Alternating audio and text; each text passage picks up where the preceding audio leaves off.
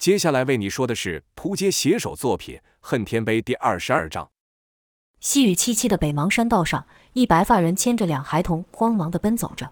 突然见他停下脚步，因为前方出现了四人。他们拿武器，用粗麻布蒙住了口鼻，只露出一对没有感情的眼睛，是杀手的冷酷眼神，是那种杀死妇孺，眼角也不会动一下的眼神。卫首对白发人说道：“王拓，别白费力气了，你们是逃不了的，乖乖的把易随经交出来。或许不，没有或许，交不交，你都得死在这。”画面一换，是一对男女就这样慢慢的游到岸边，接着两人的身影被野草给挡住，可那女的声音是愈叫愈大声。听得易香龙脑袋不只是嗡嗡响了，更感到全身燥热。就听那女的娇喘的声音愈来愈急促，而后居然发出求饶声，喊道：“不行了，不要，那里不行，停手，停手啊！这样下去会死人的。”那男子道：“那不正如你这骚货所愿，就让你死，看我插死你！”易香龙听到女子求饶，是再也忍不住。不自觉地动了起来，朝他们走去。待拨开野草后，他看到女子全裸的在草地上，男子则是脱去了裤子，整个人粘在那女人身上。单听女子的话像在求饶，可语气和表情却又完全不是这么回事。几个游戏的记忆片段后，场景突然换到了泳中。康体对素描说道：“给我看你胸部，我给你钱。”素描乐道：“真的？”康体快速点头，还比了一个数字。素描同意了。把镜头慢慢移向胸部，还挑逗地隔着衣服揉着，把康体看得一副恨不得立刻钻过荧幕去强暴素描。眼看素描就要露出整半球的时候，镜头被移开了。素描拍手乐道：“你样子真的超级色。”康体只是催促道：“快啊，继续，我加钱。”可不论康体怎么催促，如何加码，素描都不再配合。康体不知怎么冒出一个大胆的想法，便改口问道：“你有那个过吗？”素描道：“哪个？”康体道：“那个啊。”康体是连说带比划。素描哦了一声说道：“有啊，难道你的 Universe 没有那功能吗？”康体道：“我说的不是用 Universe 那种，是真的跟人的那种。”素描道：“别闹了。第一，我们不可能见到另一个人；第二，就算真有另一个人，我也不要贪图那几分钟搞得全身烂。你又不是没有看过染病后的采样，用 Uverse 那个的感觉和真人不是一样的吗？”我干嘛冒这么大的风险去做这件事？笨蛋才会这样做。康体道：“和真人接触的感觉会不会不一样？”种种画面在康体的脑中快速切换。但在现实中，费罗问道：“这样有用吗？而且这些我们不都也知道了吗 t r e x 道：“不一样。之前我们是透过网络去了解他，这次是直接看他在想什么。”原来此时 Truex 正将康体脑中的画面放出来。这就是 Truex 想到救康体的方法，从康体一段又一段的记忆去找什么是对他最重要的，然后利用那一点让他有活下去的动力，再微小的动力也可以。这不但是康体能活下来的希望，也是 Truex 等人祈求的希望。铁则也说道：“这家伙的记忆怎么这么乱七八糟的？”孔大夫说：“他现在就跟做梦一样，梦本身就乱七八糟，跳来跳去的。”三九问孔大夫道：“我们救得了他吗？”孔大夫道：尽力吧，Truex 道：“不行，是一定要。”Truex 一边说，也一边写下他觉得是重点的地方，和真人的接触的感觉会不会不一样？这段记忆过后，场景又换成了许多游戏的片段。王拓张大的嘴，外凸的斜眼球依然死瞪着易香龙，喷着血对着地上的易香龙大骂道：“窝囊废，没用的家伙，你根本就是个废物，十个你都比不上我凤儿的一根脚趾头，是你害了我，是你害了我。”就为了你这个废人，就为了你这个。跟着又换成另一个出现过的游戏画面，一个声音说道：“孤单让我强大，愤怒给我力量。”当没有人的时候，王延凤便在狗笼中不断重复这几句话。而后吴缺来了，饿极了的王延凤拼死拼活地把头挤出狗笼，狼吞虎咽地吃着吴缺赏的东西。吴缺怒道：“真贱，这是我的排泄物，你也能吃得这么开心？”而后便怒打王延凤。直打得王延凤皮开肉绽，奄奄一息后才离开。跟着画面又一变，这次是脱胎换骨的易香龙率领着易家堡三大门主登上竞逐天下第一的舞台，那气势用排山倒海都不为过。手刃青莲居士，掌臂十全老人，这两个幼时的仇敌，睥睨天下英雄，那畅快两字来形容当时的心情都远远不够。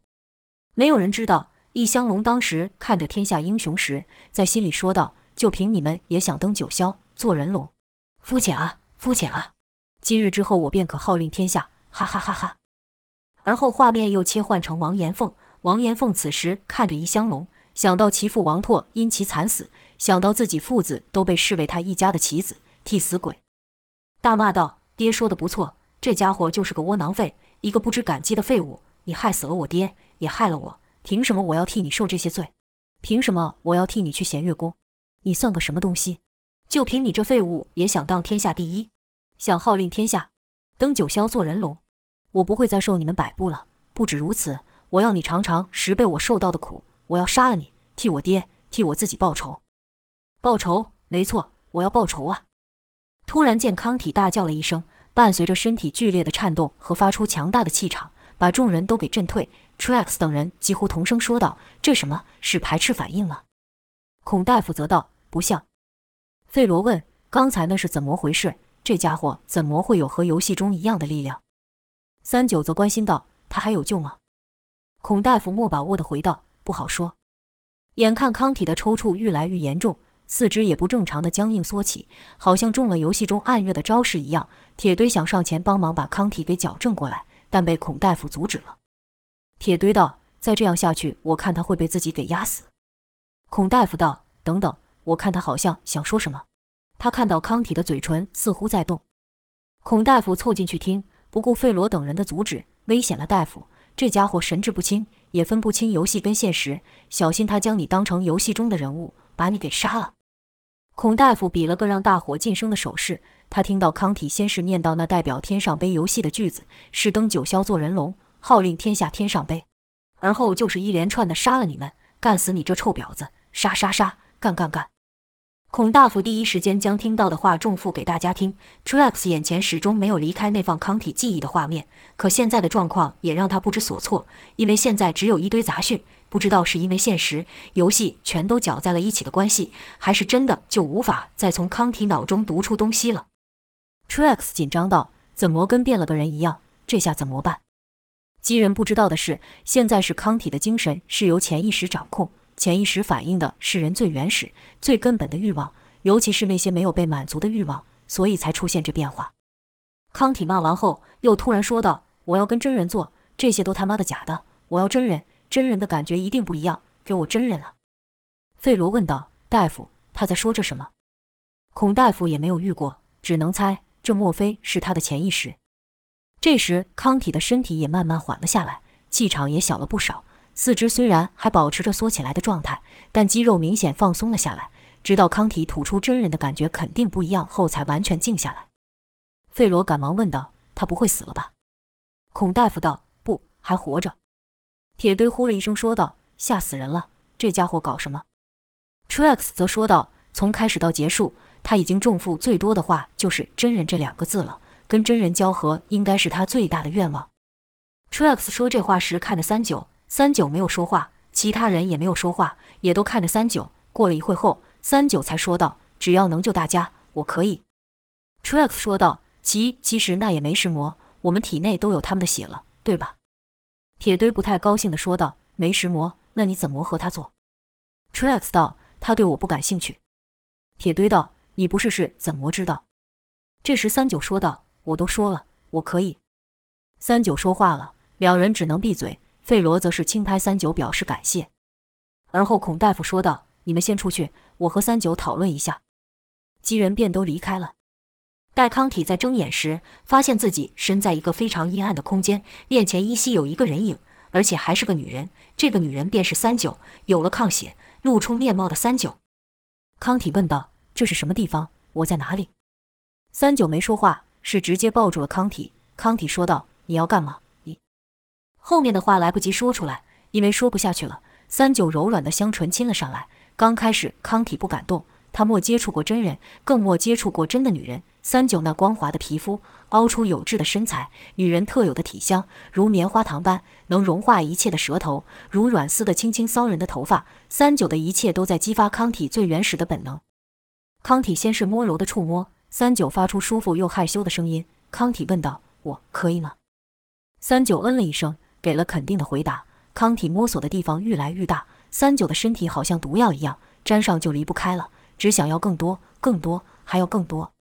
很快的，康体的手就上三九的胸部，那触感康体根本无法形容。三九也是适时的发出了更为撩人的声音。康体问道：“是这样吗？舒服吗？”康体这次没有等三九回答，嘴就凑了上去，忍不住，是男人都忍不住。而后康体渐渐的用力，而后是更用力，三九的呻吟声也随之愈来愈大，因为这也是三九的第一次。等等，轻一点，痛痛，等等，啊啊啊！康体停了下来，温柔的问道：“弄痛你了吗？”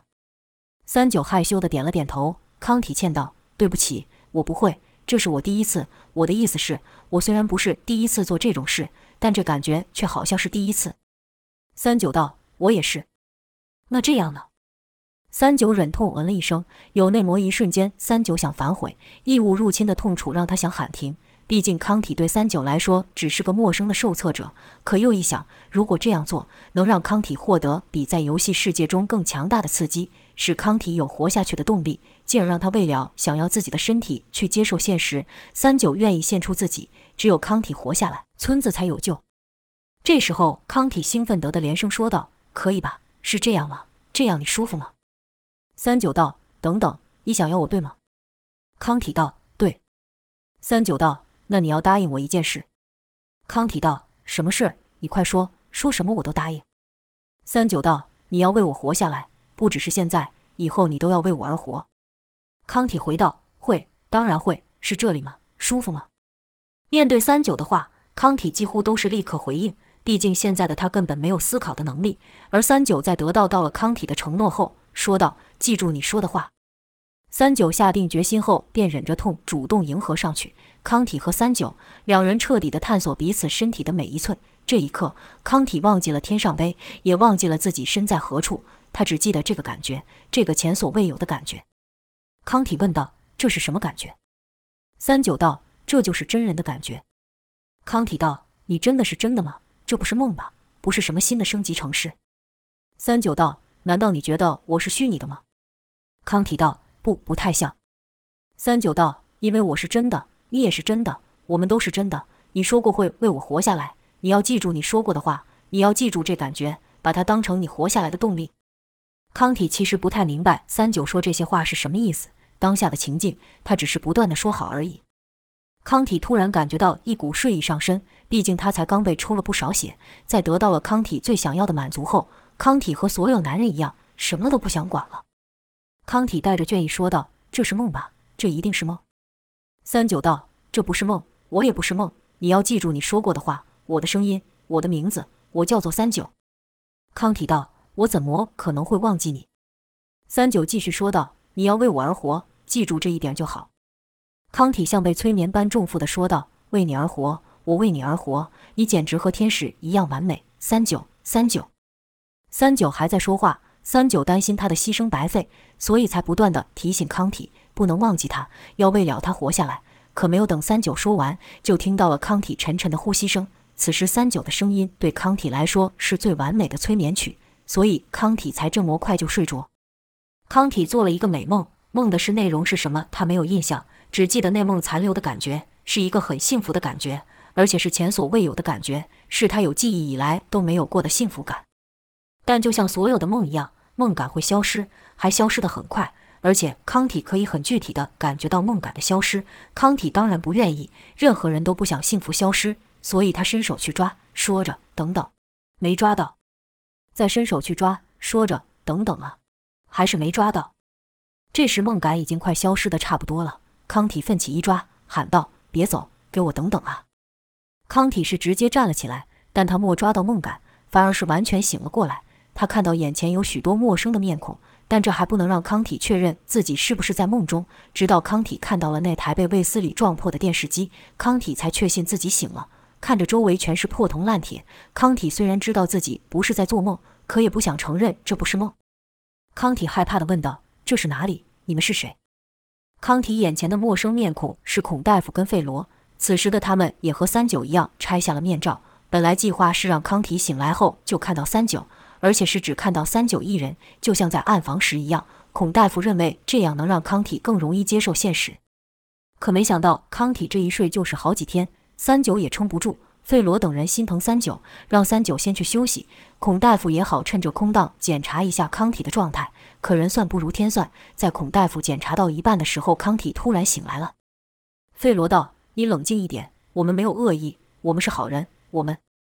费罗说话时两手高举，想以肢体语言表示自己说的是真的，同时也给其他人眼神，让他赶快去把三九找来。但莫等费罗话说完，康体就打断了，大声吼道：“闭嘴！”闭嘴！这不是真的，我应该在蛹里面。这不是真的，我一定是在做梦。我要回去。康体是愈说愈大声，愈说愈激动，好像说出来就能说服自己。这时，一个声音说道：“康体，听着，你必须听他们的，慢慢来，不要急。”这熟悉的声音是素描。康体闻声望去，果然见到了素描，一个装在电视机里的素描。康体的反应跟之前的卫斯理一样，愣住了，说道：“素素描。”素描说道：“是我，但我并不存在。我只是远望他们为了控制你而量身打造的人物。你以前生活在一个虚假的世界里，远望公司是个骗子。我从来都不是真的，跟你以前的生活一样，没有一样东西是真的。但现在不一样了，他们把你救了出来，他们是好人。你现在是在真实的世界里，你所看到的一切都是真的。”这个素描自然还是 Trax 假扮。Trax 见康体愈来愈激动，便想在三九道前吻下康体。不然，要是康体和先前的受测者一样，把眼睛给抠了，或用什么方法自尽了，那就前功尽弃了。康体先是一动也不动地听着的荧幕素描说话，而后是颓然坐下，说道：“什么真的假的？你在胡说八道些什么？你这个破电视机在胡说八道些什么？这他妈当然是假的！我现在应该在蛹里面，不是在这跟垃圾场一样的地方，所以这不可能是真的。我要回去，我要回去！你们这些怪人都给我滚开！”康体的音量愈来愈大。再度不自觉地散发出了气场，就听“轰”的一爆响，电视机更是直接给震破了，只剩素描三分之一的脸停留在上面。费罗等人也被震倒了房外。铁堆惊道：“这力量比他睡着时还要强大。”Trax 则道：“我们才该怀疑现在是不是现实吧？这可不是在游戏里啊！”费罗想赶快起身进房，避免康体做了什么不可挽救的事情，可他刚站起，就感到一阵晕眩，倒了下来，诧异道：“这是怎么一回事？” Trax 则是着急道：“现在怎么办？怎么办啊？要是他自尽了，我们所做的一切都白费了。我该怎么做？”孔大夫道：“还做？你什么都不要做，交给他就好了。”孔大夫责备了一下 Trax，因为他并不赞同对康体也用上假扮素描那场戏，而他们也都看到三九匆忙跑来的身影。三九经过众人时也没有停下。铁堆叮嘱他小心，说康体是个怪物。三九只是嗯了一声，继续朝屋跑去。到了门口，三九心道：“好险，莫来晚。”康体还四肢健全，只是用力地蜷缩在一团，好像中了泪红尘的暗月一样。屋内的一切也都不正常，不断响起物品的撞击声。这是因为物品都被康体不受控的气给牵引，飘在空中。三九道：“康体，你答应过我的。”三九一说话，就听叮铃咣啷一阵响，是悬浮物落地的声音。康体抬头，看到那个对他来说如天使般的女人。他还记得天使的名字，说道：“你是三九。”三九问道：“我可以进去吗？”康体没有说话，他只是看着三九。三九道：“那我进来了。”三九小心翼翼地走进康体，问道：“你不会忘记我的，对吧？”康体还是没说话。三九伸出手，但只是停留在半空中。他希望康体能主动握他的手。三九又说：“你答应过我的，你要为我而活，不管这是真的假的，你都要为我而活。”你说过的话不会不认吧？康体道：“你是真的，那我们那个也是真的。”此时康体陷入了强烈的挣扎，相信三九，那等于否定了以前的都是假的，素描是假的，一切的一切都是假的。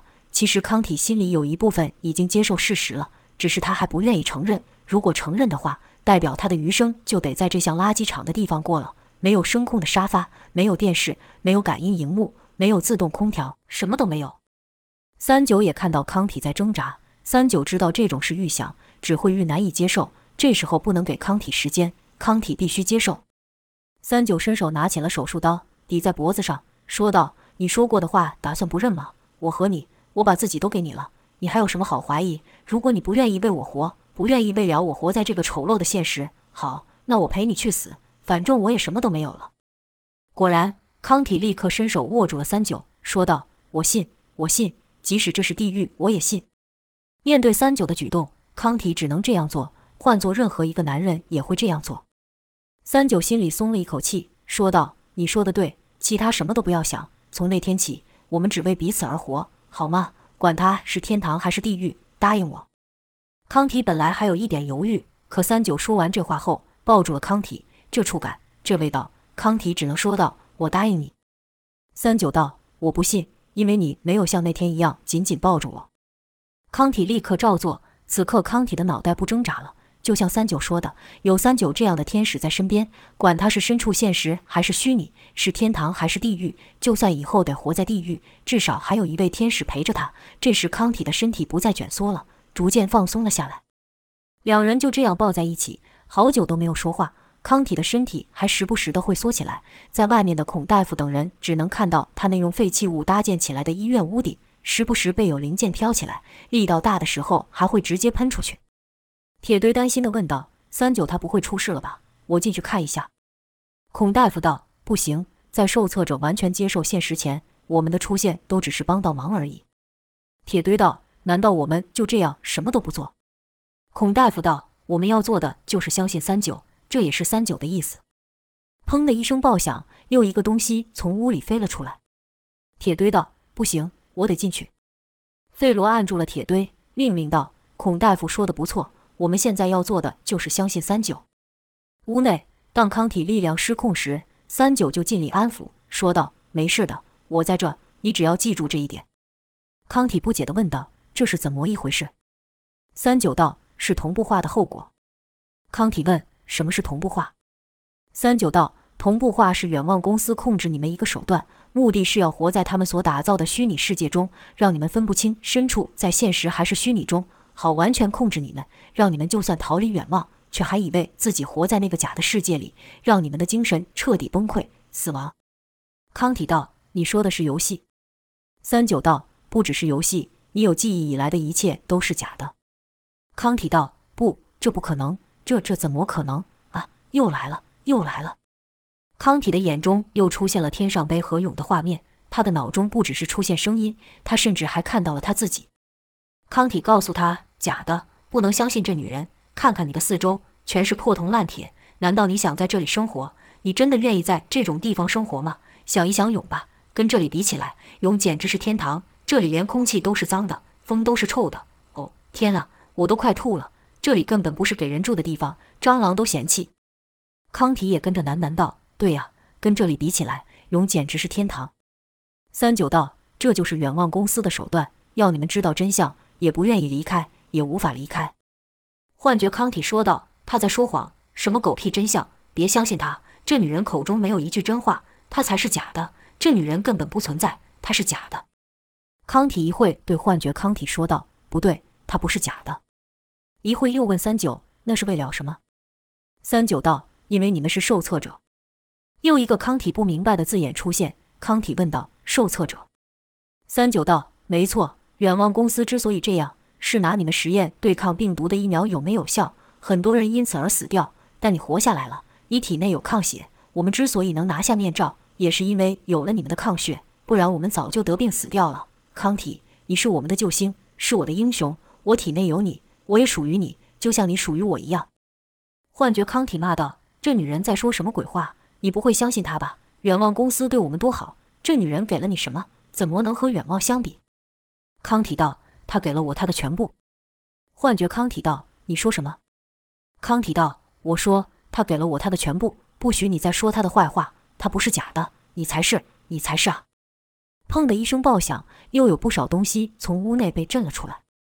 幻觉康体还在，并且能对抗康体的气，继续说道：“你这神经病，你真的相信这女人吗？这女人能给你的，我们都能给你。素描你不喜欢吗？你喜欢这样子的女人吗？没问题，我们可以给你十个、一百个，比这女人更完美、更像天使。只要你想，我们也可以直接给你一个天使。”听到那熟悉的名字，康体下意识地念了出来：“素描。”幻觉康体道：“对呀，你和她有过好多次交流，回想一下，那感觉是多么美好。”三九看出康体的异常，知道他在做精神上的反抗，也立刻说道：“素描是假的，根本不存在这个人。”幻觉康体道：“这女的又在说谎了，她凭什么说素描是假的？你忘了我们跟素描曾经的美好时光了？这时候，幻觉康体说的话也从康体口中说了出来。三九立刻说道：“假的就是假的，就像我是真的一样，不需要证明，用这里就感觉。”三九将康体的手放到自己的心上，没有等康体说话，幻觉康体抢先道：“这算什么？”三九道：“我相信你，你可以感觉到的，对吧？你可以真实的感觉到我，你可以分辨出来的，对吧？”康体道：“我可以。”幻觉康体惊道：“你就这么相信这破女人的话？”康体道：“我相信。”幻觉康体不解，问道：“为什么？为什么你相信这女人？你不想回到蛹里面吗？你真想在这垃圾堆里度过余生吗？这里可是连想喝口水都很难的地方。你想要的远望都可以给你。你说你想要什么？我们可以让你成为富翁，让你成为最受欢迎的男人，让你成为游戏中最厉害的人。你可要想清楚了，你到底想要什么？”康体突然笑了，笑的样子跟傻子没什么区别。就看康体一边傻笑。一边说道：“我想要真人的感觉，那感觉真的不一样。”呵呵呵呵。面对这样的回答，幻觉康体只能骂道：“白痴！你这个白痴，疯了！你已经疯了！你这家伙没救了，彻底没救了！”面对眼前的难题，什么受测者，什么同步化，又是病毒，又是疫苗的，康体听不懂，也懒得去想了，身体还十分难受，一下子跟痉挛一样，好像整个人都要被压扁。一下子又觉得闷着一股力量想射出，眼前还出现一个自己在那边唧唧歪歪的，太难了，实在太难了。面对这么多超出自己理解的问题，康体头很痛很痛，加上身体也很难过。眼前一下是三九，一下是幻觉康体，一下两人又重叠在一起，一会是现在，一会又是过去，一会两者又混在一起。康体已经分不出什么是什么了。康体就这样在崩溃的悬崖上吊着，突然间。康体觉得脑中绷紧的一根弦断了，那是逻辑的弦，那是追根究底的弦。这根弦一断，康体的想法就有了新的方向，简单的方向，不用动脑的方向，躺平的方向。康体在心里说道：“我不就个人下人吗？最低等的人下人了。这么复杂的东西，我怎么可能懂？就算我最后逆袭成为天下第一，充其量也只是王延凤和易香龙的合体，两个都是没事磨脑袋的家伙。再说，我可是武林盟主，哪管这些小事呢？”嗯，就是这道理。呵呵呵呵，放弃思考的康体瞬间轻松了不少。眼前幻觉康体跟三九还在争夺康体的认知，可康体的注意力已经从听觉转到了纯粹的触觉。在他眼前只有两个简单的选择：一个是幻觉康体，一个是跟自己共度春宵的美女三九。那还要选吗？正常的人都选三九，不正常的人也会选三九啊。康体这才露出傻笑，说了一句让人摸不着边的话：“三九。”你真的好漂亮哦，呵呵呵。